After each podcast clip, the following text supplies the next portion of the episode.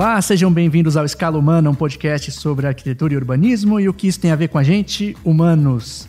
Eu sou o Luiz Fugita. Eu sou o Thiago Franco. E sim, a gente vai falar de Niemeyer já. Niemeyer né, é o arquiteto mais famoso do Brasil. Talvez ainda hoje ele seja o mais famoso do mundo, né, do Brasil.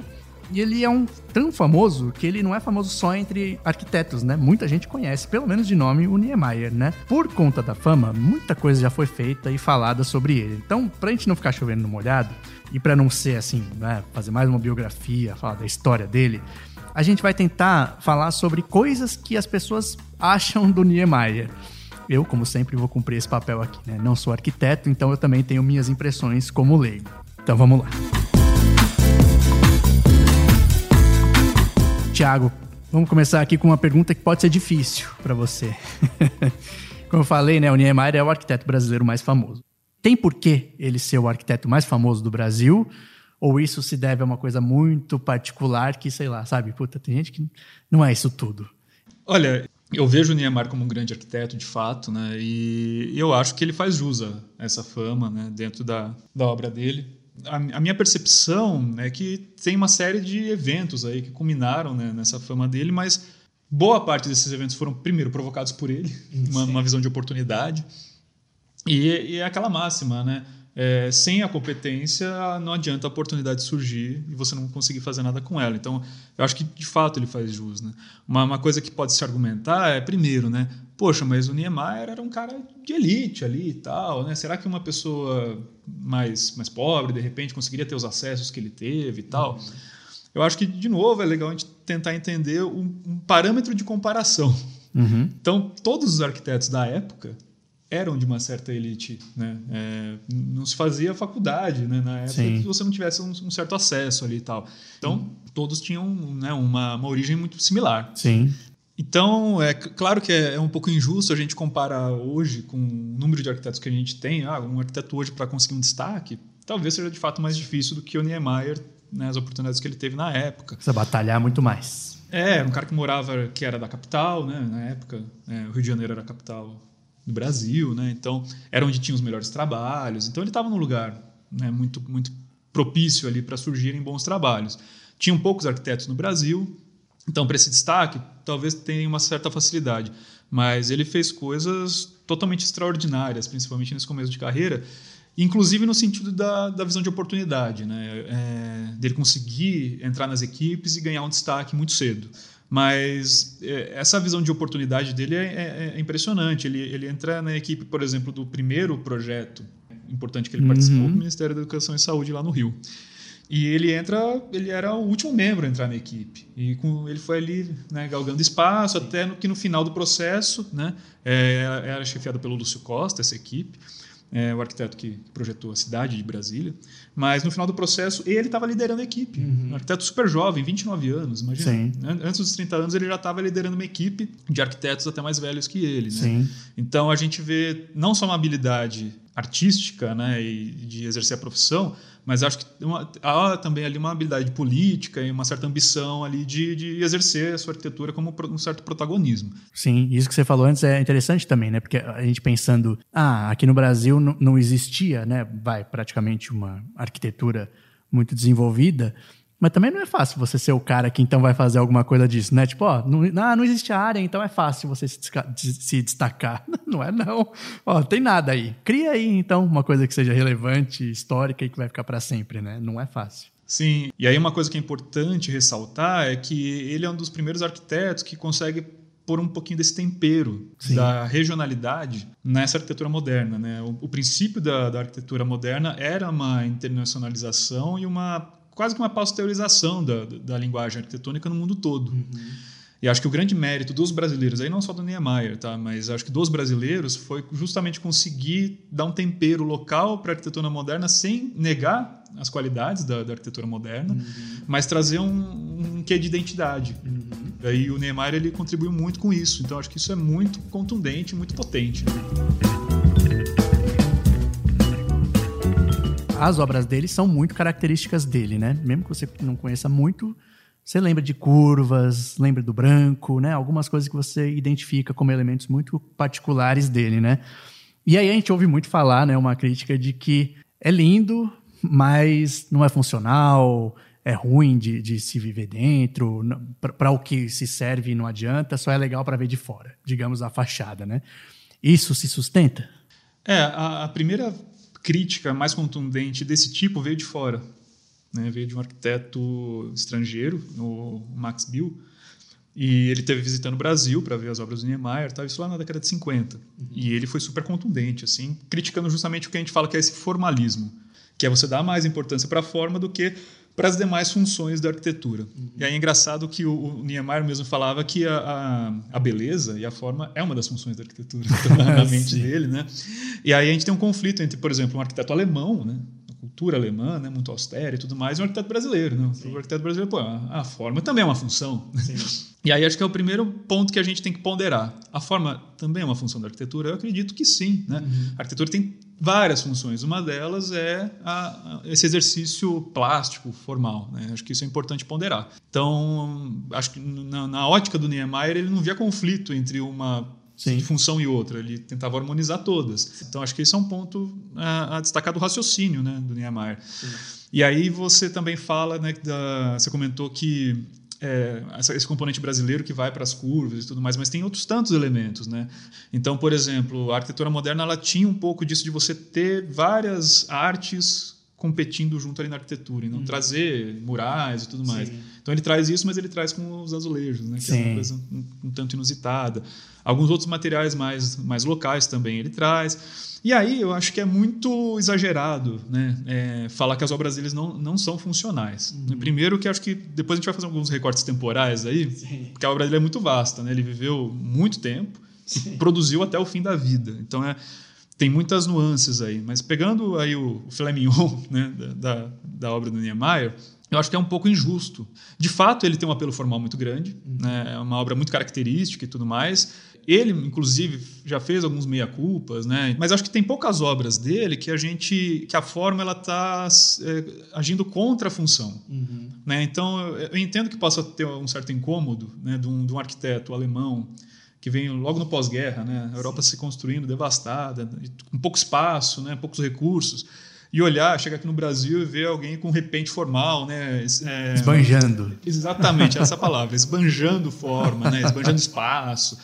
É, mas aí, na hora que a gente vem para o contexto nosso, né, primeiro, a gente tinha uma mão de obra muito rudimentar, ainda tem, né, em relação à construção civil. Então, é, o Niemeyer acho que ele encontrou um jeito de usar a arquitetura moderna, usar essas formas mais fluidas, inclusive aliado a um tipo de mão de obra que a gente tinha aqui. Sim. Então, isso não, não é muito rigoroso, né? não tem um dado funcional aí. Depois, é, os, os, materiais ali, não, a gente não tinha. O concreto armado para a gente não, não, tinha, não era caro, né? não era um material que era barato. A gente tinha abundância de espaço também. Então, a gente olhar a obra dele com um olhar alemão da década de 50 e, e trazer isso para obra, talvez a gente fosse realmente crítico e fizesse um choque. Uhum. Mas ao passo que a gente consegue entender todo esse contexto brasileiro da época, né, de, de uma arquitetura que estava nascendo, né, muito jovial, inclusive, né, Sim. como qualquer jovem comete excessos, né, e tudo mais, eu acho que é natural, né. O que eu não vejo nas obras dele em larga escala, claro que a gente vai ter algumas exceções, eu acho que a gente não pode marcar a obra de um arquiteto pelas claro. exceções infelizes, né. Mas eu não vejo nenhum repente formal dele que vai contra a, algo funcional, uhum. né? nas boas obras do Neymar, que são a maioria das suas obras. Então acho que não vejo conflito entre forma e função. O importante é justamente da explicação. Eu, por exemplo, quando faço o projeto, quando eu chego a uma solução, eu começo a explicar. Porque se eu não uma explicação, eu não encontro argumentos para convencer as pessoas, eu volto para a prancheta. Então é você você, depois de ler o texto, você vê que tem que voltar para o desenho.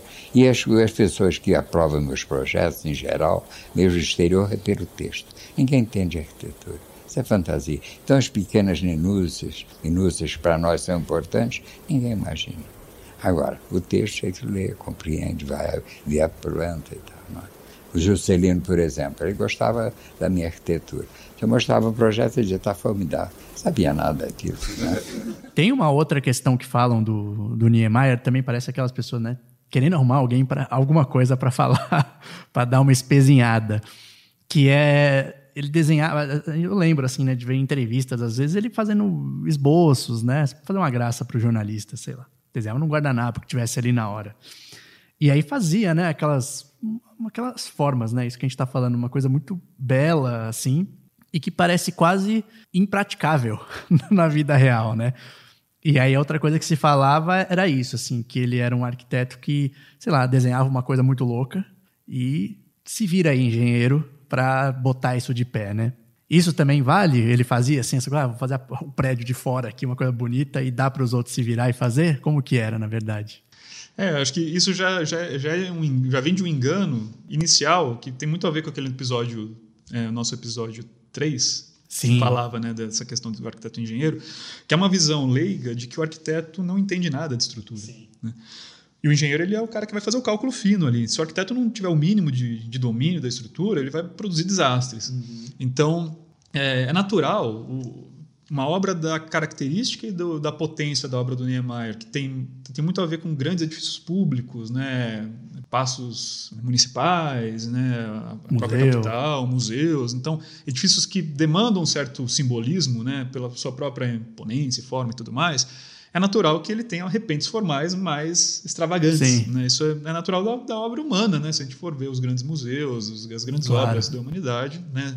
Obras públicas geralmente tem um pouquinho dessa, desse vulto. Então, não, é, primeiro... não é um sobradinho, né? Fazer um museu, eu não vou fazer um sobrado. Exatamente. Se a gente comparar com alguns dos edifícios de, de escritório deles, são mais comedidos, né? Uhum. Até alguns edifícios residenciais. Então, acho que é natural das obras públicas que elas tenham um certo repente de, de, de exploração formal de diferenciado.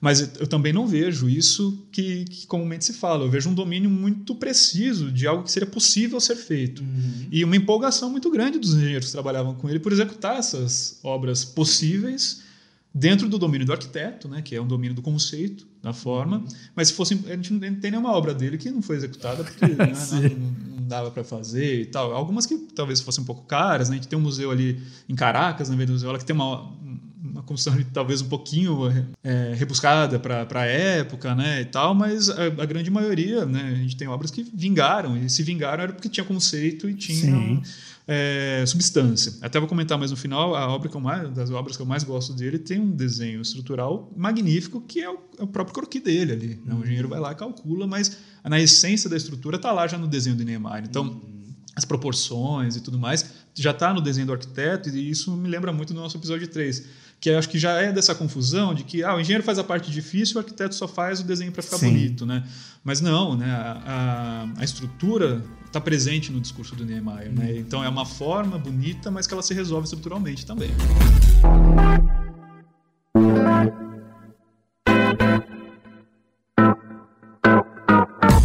E aquilo que você comentou um pouquinho antes da que você começou a falar, Thiago, essa coisa de ser muito marcante na obra dele, assim, em geral tem alguma coisa que pode, pode se dizer a respeito disso, assim, que ele ah, talvez tenha exagerado um pouco? É, aí vai até uma, uma posição um pouco particular minha, assim, eu fico um, um, tanto receoso quando eu olho um arquiteto que ele tem aquela marca também muito né, distinta, assim, da sua obra, e quase como uma assinatura, sabe? Uhum. Porque a arquitetura lida com tantos condicionantes, né? Então você fala, poxa, mas será que o cara está abrindo mão de algum condicionante para imprimir sua marca de maneira tão forte? Mas ainda assim, eu vejo a obra do Niemeyer até um certo período bastante plural e com alguma gama de, de soluções ali que ele deu. Né? Uhum. Mas a partir de um dado momento, eu começo a reparar que parece que o, o sujeito ele vira refém da sua própria obra, uhum, sabe? Sim. Isso acontece com outros arquitetos também, né? Sim. Eu não sei se é uma atitude consciente do arquiteto, se vai de uma vaidade também do arquiteto, ou até o próprio cliente, quando o arquiteto fica famoso por algumas obras, demanda isso. Sim, sim, sim. Eu quero um negócio que lembre que é o mesmo cara que fez aquele outro lá. Exatamente. Eu acho que coisas parecidas acontecem no mundo da música. Né? Uhum. A gente cansa de ver bandas que se desfazem, se esfacelam e tal, porque na hora que chega na gravadora, na hora de fazer o terceiro álbum, o cara, não, eu quero fazer uma coisa diferente. Então, gravador, ah, não, eu quero. Sim, o que fez sucesso. O que fez sucesso, eu quero ter uma mesma fórmula, né?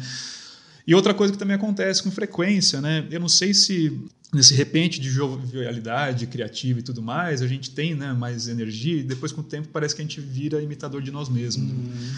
Eu acho que, em certa medida, pouco tardiamente ainda, ele acho que se tornou um pouco refém dele mesmo. Sim. De novo, é uma posição bastante particular minha, assim. É, eu tenho a impressão de que a partir de uma certa época parece que é o Niemeyer imitando o Niemeyer. A gente não tem mais aquela, aquela força né, do, do da, da, juventude ali tal, do arquiteto, de criar algo realmente contundente. Parece que perdeu um pouco de relevância, inclusive, sabe? Sim. E aí eu acho que ele padece um pouco disso. Mas, novamente, eu não vejo isso nas obras áureas dele, num ponto que eu acho que até a década de 70, 60, 70 ali, acho que é onde a gente tem as, as melhores obras, né? De 40, 70. Depois, quando a gente entra na, na década de 80, acho que já começa a virar uma forçação de barra, sabe? Sim. É, antes de ir para essa parte do, do, do, temporal, né? Que você falou que é interessante fazer, marcar pelo menos uma certa linha do tempo em relação a ele, queria que você comentasse, assim, se é hoje em dia Niemeyer é importante por algum motivo que não seja o estudo histórico, sabe? Ele é usado é, vê-se algo dele assim nos arquitetos que hoje trabalham ou na arquitetura brasileira? Qual que é o legado, na verdade, né? Acho que o legado dele, primeiro, que é, é inegável, né? Um pouco de, do Niemeyer fica. Nós que somos né, arquitetos aqui de São Paulo, é, tem até uma certa.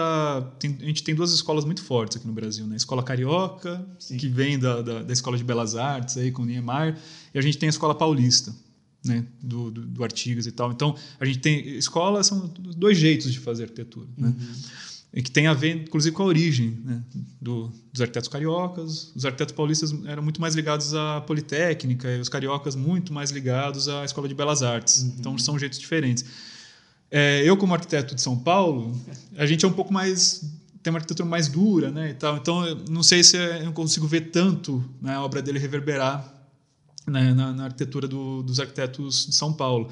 O Ryotaki, por exemplo, é um cara que sempre faz menção ao Niemeyer, mas aquela menção assim, poxa, a gente fazia de um jeito e o Niemeyer ele né, uhum. abria outros horizontes. Né? Então, essa liberdade. Mas, em compensação, eu vejo um, um certo legado um pouco negativo, assim, sabe? Ah, é? O Niemeyer, não enquanto obra, mas enquanto um discurso genérico, assim, o mito do Niemeyer. Né? Sei. Então, a gente tem um certo mito em relação ao Neymar que eu vejo que é bastante negativo, principalmente com alguns, alguns alunos né, do, do, do, curso de arquitetura, é, que é o mito dessa criatividade espontânea e um brilhantismo genial. Né? Eu acho que isso é nocivo pelo fato, não, as obras dele são maravilhosas, eu adoro as obras do Neymar, mas o mito em volta da criação dessas obras, principalmente por, por ele ser o arquiteto mais famoso, é um mito que a gente às vezes tem que tentar desconstruir uhum. um pouco na academia, que pode ser um pouco ruim. Sim, eu lembro que uma vez eu estava entrevistando um maestro da USP, e aí ele era sobre profissões, né? Então era meio que falar um pouco do como é a profissão do maestro, né? E aí ele falou assim: ah, é bom a gente poder falar um pouco sobre isso, porque a ideia que as pessoas têm de artistas em geral, mas muitas vezes músicos em particular, é que o músico fica flanando, sabe? O profissional, né? Ele fala, e o músico que fica flanando é o amador. o músico profissional, não. O músico profissional tem um expediente que estende-se muitas vezes porque precisa ensaiar e sei lá o quê. Talvez é um pouco isso, né? A ideia de que o Niemeyer era um artista que, sei lá, desenhava umas coisas e ela, juntando tudo isso que a gente falou, né? Desenhava uma coisinha muito louca no guardanapo, o engenheiro ia lá, fazia e aí beleza, ficou, né? É, acho que é exatamente esse o ponto. Você, você, cristalizou assim uma imagem que é muito presente no imaginário do brasileiro. Uhum. E o brasileiro vai fazer arquitetura, chega com esse imaginário e, e, acho que é muito ruim. Uma vez eu vi uma palestra de um cara que é especialista na obra do Niemeyer, é o Rodrigo Queiroz, da, da, da, aqui da USP, e ele meio que tentava meio que desmontar isso, né? Ele estudou a fundo algumas obras do Niemeyer e, e o Niemeyer mesmo trazia esse discurso que também é natural dos arquitetos, principalmente quando tem esse ego muito né, inflado. Que a gente falou no mesmo episódio anterior, né? É, anterior, que, o 3. O 3, né? O episódio 3. Que é de você. Parecer que aquela ideia fazia muito sentido, ela surgiu de uma forma muito tranquila e natural, e foi uma resposta quase que automática ao problema, né? Então. É, muitos arquitetos têm isso, é meio que um vício da, do, da nossa profissão, e quando você vai dar entrevista para um, um, jornal ou fazer uma palestra, é, a gente tende a reforçar isso. Uhum. Né? E a gente tira do discurso todas as incongruências e deslizes ou é, bolas na trave e tal, que o processo de criação naturalmente trazem. Né? Então todo aquele suor e tal a gente tira né? para parecer um, um, pouco mais genial. Né? Uhum. Né? E o Niemeyer tinha muito disso. Né? E, e a, essa palestra que eu assisti do Rodrigo foi muito interessante, que ele mostrava vários esboços de obras famosas do Niemeyer, mas esboços que eram conflitantes entre si. Uhum. Mas que no discurso do próprio Niemeyer, inclusive da própria fundação do Niemeyer e tudo mais, eram extraídos da, da, da retórica para parecer que realmente ele era brilhante. O primeiro esboço que ele teve foi aquela ideia genial. E isso é, acho que é muito ruim para os alunos, assim, sabe? Porque tira aquela carga do, do, do, profissional ali e tal. A gente pode ter momentos de brilhantismo na nossa carreira? Claro Sim. que pode, né? mas a gente não precisa, a gente não pode tentar contar com isso sempre. Né? Claro. Né? Então, se num processo rigoroso de trabalho para chegar numa resposta a um projeto surgir um repente de brilhantismo, ótimo. Mas a gente não sente depender disso. E quando não surge o repente de brilhantismo, o que a gente faz? então, acho que o legado para os estudantes de arquitetura, é, da imagem do Niemeyer como principal arquiteto, eu acho que gera um, um, um certo problema ali para a gente conseguir desmistificar um pouco essa criatividade a todo custo. Né? Uhum. Eu acho que então o mito do Niemeyer talvez seja nocivo. A obra dele é benéfica e muito positiva. E é um privilégio ter um arquiteto como ele que a gente possa visitar né, no nosso quintal. Sim, tem uma, uma, essa ideia que acho que vem com essas profissões que tem essa coisa um pouco de glória também, né? Eu lembrei o Rick Gervais, comediante, né? Uma vez ele estava fazendo uma. alguma. Não lembro o que, era uma série, sei lá, alguma coisa com o David Bowie.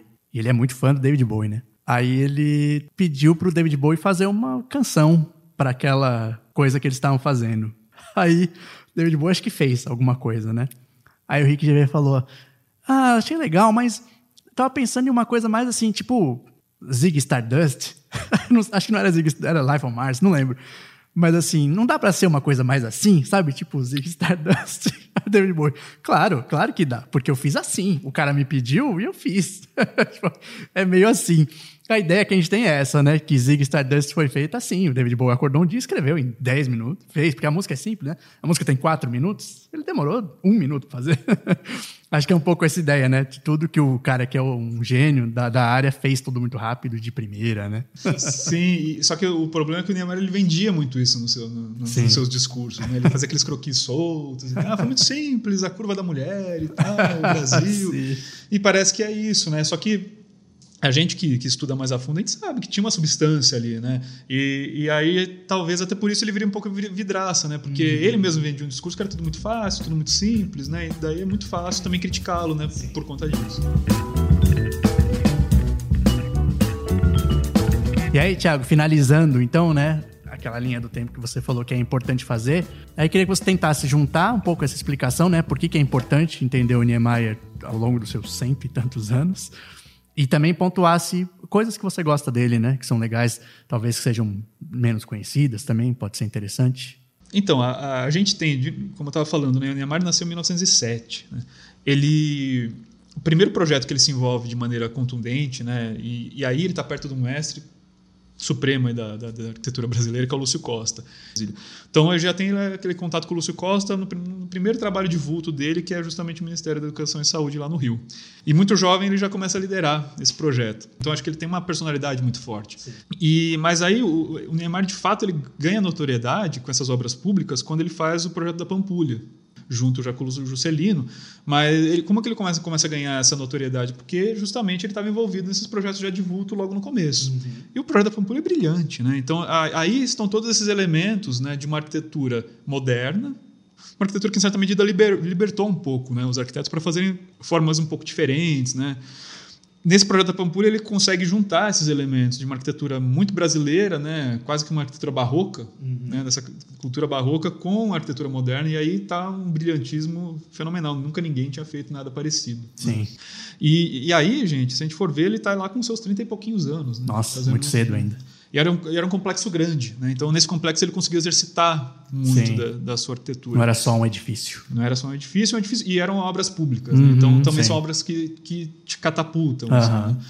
é, a partir daí, começa a pipocar um monte de projeto. Né? Aí ele faz alguns projetos em São Paulo, né? E aí, um pouco pela distância e tal, ele não conseguiu ficar tão em cima. Mas a gente tem projetos famosíssimos dele aqui em São Paulo, né? O Copan é um, é um deles e tal.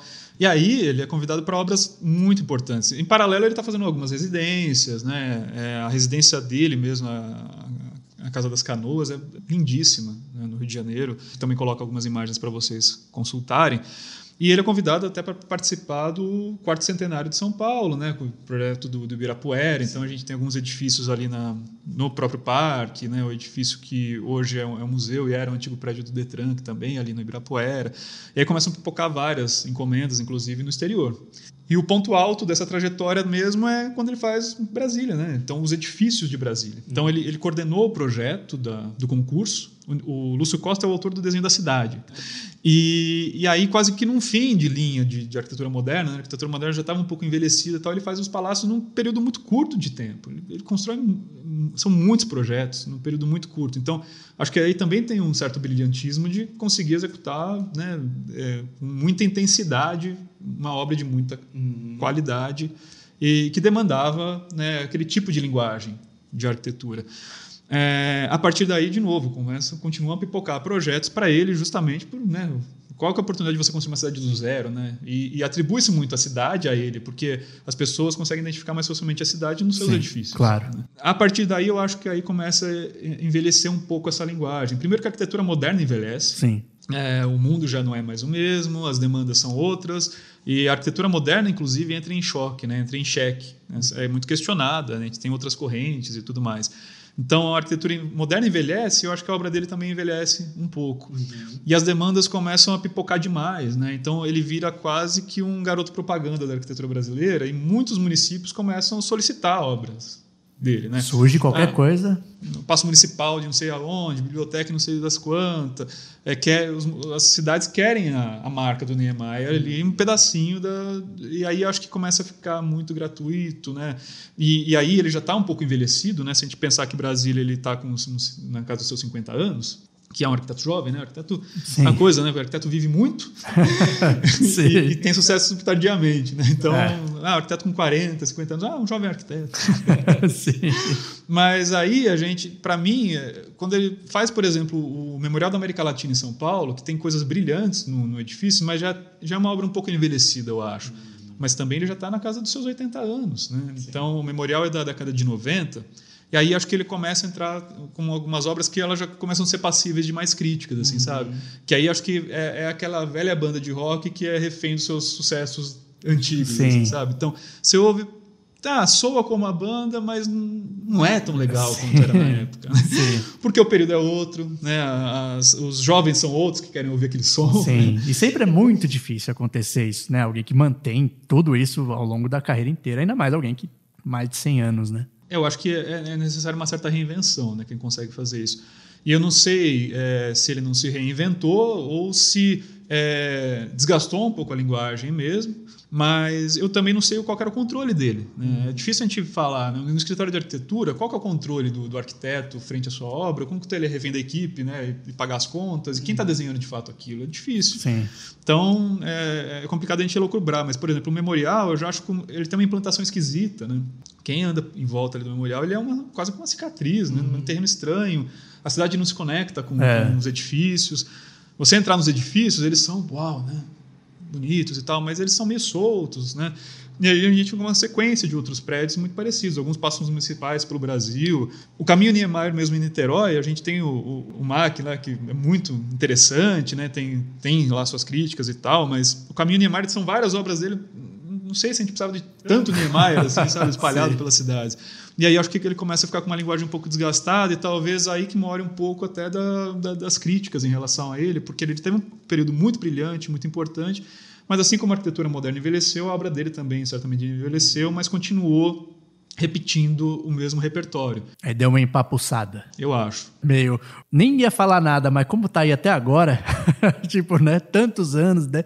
E permanece fazendo. Ah, de novo, deu, né? É. De novo aquilo, né? Então. E aí, e aí algumas obras começaram de fato só gratuitas, né? Uhum. A gente tem em Curitiba, por exemplo, aquele museu que é um olho. Parece uhum, um olho. Sei, né? sei. É curioso que atrás desse Museu que é um olho é uma escola que foi projetada por ele. Uhum. Né? E esse olho, para mim, me soa muito gratuito, é muito de graça, assim, sabe? É uma coisa para chamar atenção, para turista e tal. É uma, uma, coisa enorme que não tem muito sentido estar tá lá. Você entra no, no, no espaço de museu, não é um espaço ideal para museu. A vista não é maravilhosa para ter um olho contemplando nada, mas a escola, por sua vez, que deve ser da década de 50, 60, sei lá, é sensacional e super discreta, mas tem uma estrutura tão rebuscada e tão genial mas não chama tanto atenção como tu olho. Sim. Com certeza, o prefeito da cidade, o governador, sei lá quem que empreendeu aquilo lá, queria algo que fosse mais chamativo. Claro. E aí vira uma, um, uma situação ali meio que o proponente público pede, eu, eu acato, e aí a gente começa a ter uma repetição de obras como essa. O próprio MAC Niterói, né, um museu que é muito interessante, né, ele tem um desenho muito simpático, ele como espaço museológico não é dos melhores. Mas se a gente pegar de novo nessa linha do tempo, é de 90 e poucos. O Neymar também tinha já passado dos seus 80 anos. Uhum. Né? Então a gente olhar para a obra de um arquiteto que começou a produzir coisas muito relevantes nos seus 30 anos e continuou produzindo até os seus 90 anos, é claro que a gente vai ter deslizes e vai ter desencontros. Mas acho que na fase ativa dele, até chegar em Brasília ali um pouco depois, a gente tem coisas brilhantes né? e muito interessantes.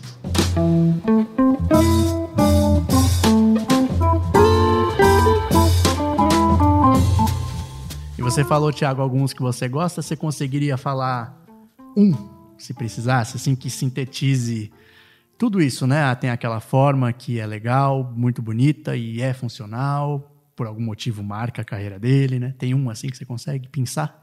Olha, eu fiquei profundamente impactado quando, na, na época da faculdade, eu visitei Brasília. Né? Eu entrei nos palácios. Eu, eu, eu, tinha uma imagem do Niemeyer que era uma, até uma certa antipatia mesmo, construída por esses, até por alguns professores pós-modernos, né, que já eram muito críticos a essa, uhum. essa obra modernista e tudo mais. Mas quando eu visitei Brasília, me chamou muita atenção quando eu entrei nos palácios. Né? A, mais do que a expressividade da obra dele como escultura, que era uma coisa que aí eu, eu era um pouco crítico, inclusive, ah, mas arquitetura não é escultura, né? uhum. né? Tem que viver arquitetura internamente. Quando eu entrei nos palácios, aí eu falei, poxa, o cara é muito bom, né? Porque causa um certo impacto e, a, e o interno, né? o espaço interno dos, do, dos palácios são, são sensacionais. Todos. O Itamaraty, Itamaraty. É, é, genial, né? o Itamaraty é genial. Mas eu queria destacar, em especial de Brasília, a catedral. Porque eu acho que ela sintetiza vários pontos aí muito importantes, né? Então, de novo, né, essa comunhão entre a arquitetura moderna, algo novo, e uma arquitetura tradicional, né? Então, é, a sua estrutura tem um quê de um, uma sintetização de um gótico ali, né? Que é a, é. a, a, a, catedral praticamente é só a estrutura. É. Se você observar o desenho da catedral, é uma. Olha, daí você fala, pô, o Niemeyer, cadê a função? Ele não é um arquiteto que só pensava na forma. É uma única peça. É que ela tem um desenho lá especial, que ela, em uma revolução, né, num círculo, numa, em planta, se forma sustenta. que ela se sustenta. Então, é genial isso. Né? E aí a gente tem um arquiteto que era ateu, projetando um espaço simbólico, religioso, com muita maestria. Então, tem que ter uma sensibilidade. Né? Então, ele não, não, tinha esse envolvimento né, com essa obra. Então, acho que aí fica destacado também de uma forma muito interessante o papel do arquiteto, que você projeta para o cliente. Né? Não é porque ele é ateu que não vai projetar a igreja. Né? Sim. E, e é, é, um simbolismo quando você entra na igreja, porque a igreja você entra pelo subsolo, ele força você a descer para o subsolo, entrar numa câmara, um corredor escuro, para quando você chegar na nave da igreja, que é varrida por vitrais, uhum. que de novo, né, tem o vitral da igreja, mas com uma releitura de um desenho mais contemporâneo. Né? Você é varrido por uma luz assim que realmente parece que você está em comunhão com algum ser divino, né? Eu acredito tem, né, você em, em que ser que seja, né, ou se acredita em alguma coisa, mas te conecta de alguma forma com uma certa espiritualidade. Hum. Então, esse projeto eu gosto demais, porque é um projeto muito sintético. Ela não é, não é grande, né? é um projeto que não é grande, mas na hora que você entra, ela te traz uma dimensão muito importante, mas que tem um desenho de estrutura muito preciso. E, e acho que ela resolve muito bem diversos pontos com quase que uma única peça. Sim. E aí a gente põe por terra todo esse discurso que o Niemeyer ele só pensava na forma pela forma, né? porque ele, ele traz uma carga simbólica com a forma dele, ele modifica o espaço e tem um, um conceito estrutural muito interessante ao mesmo tempo. Então, essa acho que é uma obra que sintetiza muito né? a, a trajetória dele, que vai aparecer também em outras obras com outras formas, mas é uma das obras que eu mais gosto dele é essa é a Catedral de Brasília. Vamos então para o nosso Arquitetura para Viver.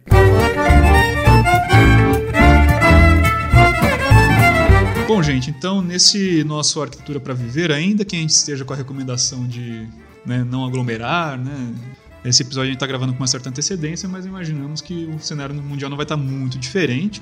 Mas a gente fica um recado futuro, pelo menos uma coisa que me impactou muito, né, mesmo na época da faculdade, quando eu entrei nas obras do Niemeyer. Então, minha recomendação é que você que gosta, visite, né? Agora, você que torce um pouco o nariz, visite a obra do Niemeyer, porque, como a gente está falando aqui, até o nosso tema, né?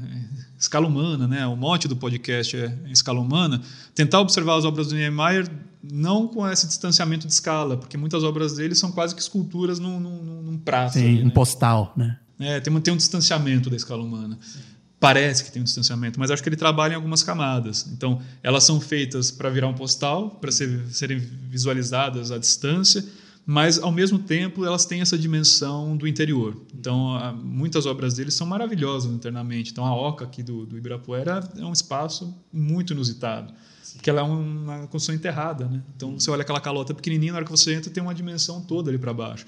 Então, várias obras dele acho que são relevantes se a gente visitar e entrar de fato no edifício. Então, a gente se aproximar como escala dos edifícios. Então, essa é- seria a primeira dica. Então, conhecer a obra do Niemeyer por dentro mesmo. né? Legal. E, É, né, tem muita gente que só vai, né? Quer tirar uma foto da, de fora, né? Do postal, né? é, e acho que daí, daí a gente pode até ser é, um pouco crítico olhando à distância, mas eh, pelo menos a obra dele me tocou quando eu comecei a conhecê-las por dentro. Né? Acho que me tocou mais do que conhecendo como postais. Legal. E tem, a gente tem uma outra, né, uma outra indicação, e aí é um filme, né, novamente.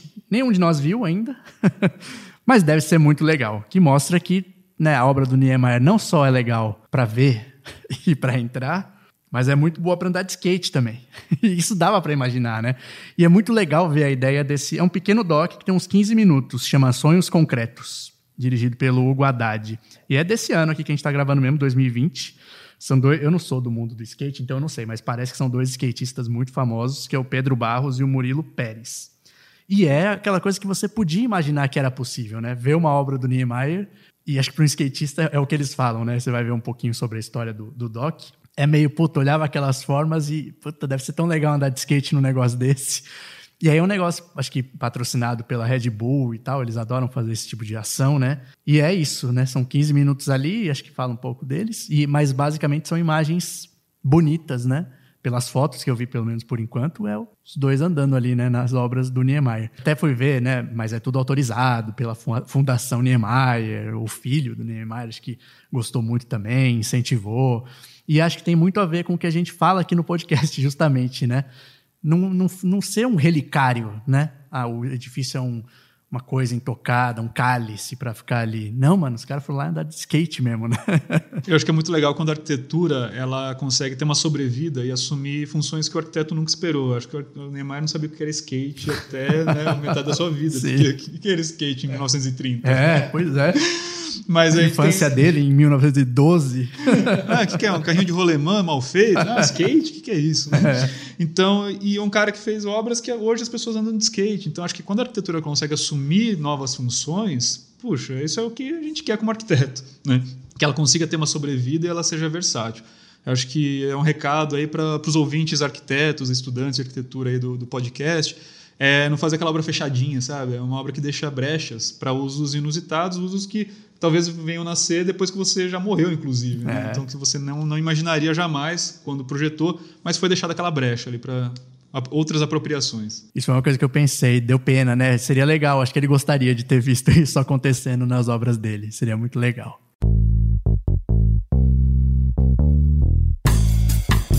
Obrigado, pessoal, por terem ouvido mais esse episódio. A gente está a par dessa treta aí em São Paulo, né? De, da ideia de demolir o ginásio do Ibirapuera para dar lugar a um shopping. Mas a gente ficou muito em cima, né? Para marcar, a gente até preferiu esperar um pouquinho, ver se surgem mais informações.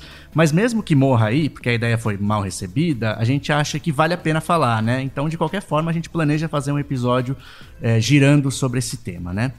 No mais, obrigado por estarem acompanhando a gente. Quem segue nosso Instagram aí viu que a gente passou de 150 downloads, né? É um número que parece pequeno no, no universo de podcasts tão grandes, né? Mas pra gente é muito gratificante, né? Motiva a gente a continuar. A gente tá fazendo muito caseiramente aqui, né? E saber que a gente tá alcançando tanta gente é muito bom.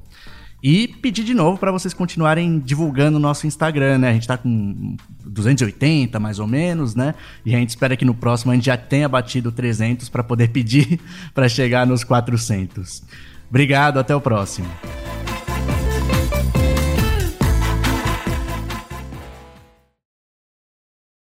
É importante você olhar para o céu e ver que é pequenino, que o ser humano é, é insignificante, que no fundo nada é importante. É bom você conhecer o que dizia o Schopenhauer, o que dizia o Nietzsche, né, sobre a vida. E a vida você tem que ser modesto. Você tem que compreender que está de passagem, não dá para brigar. Acho que você deve acreditar nas pessoas. Isso tudo é muito mais importante que a arquitetura. Eles achar que todo mundo tem um lado bom. Eu dizia isso aqui no escritório, o pessoal me gostava. Depois eles viram que o Lênin dizia a mesma coisa. Dizia, inclusive, que tendo 10% de qualidade, já basta. De modo que a vida é um sopro, não há razão para briga. Você tem que ter atenção, ser útil.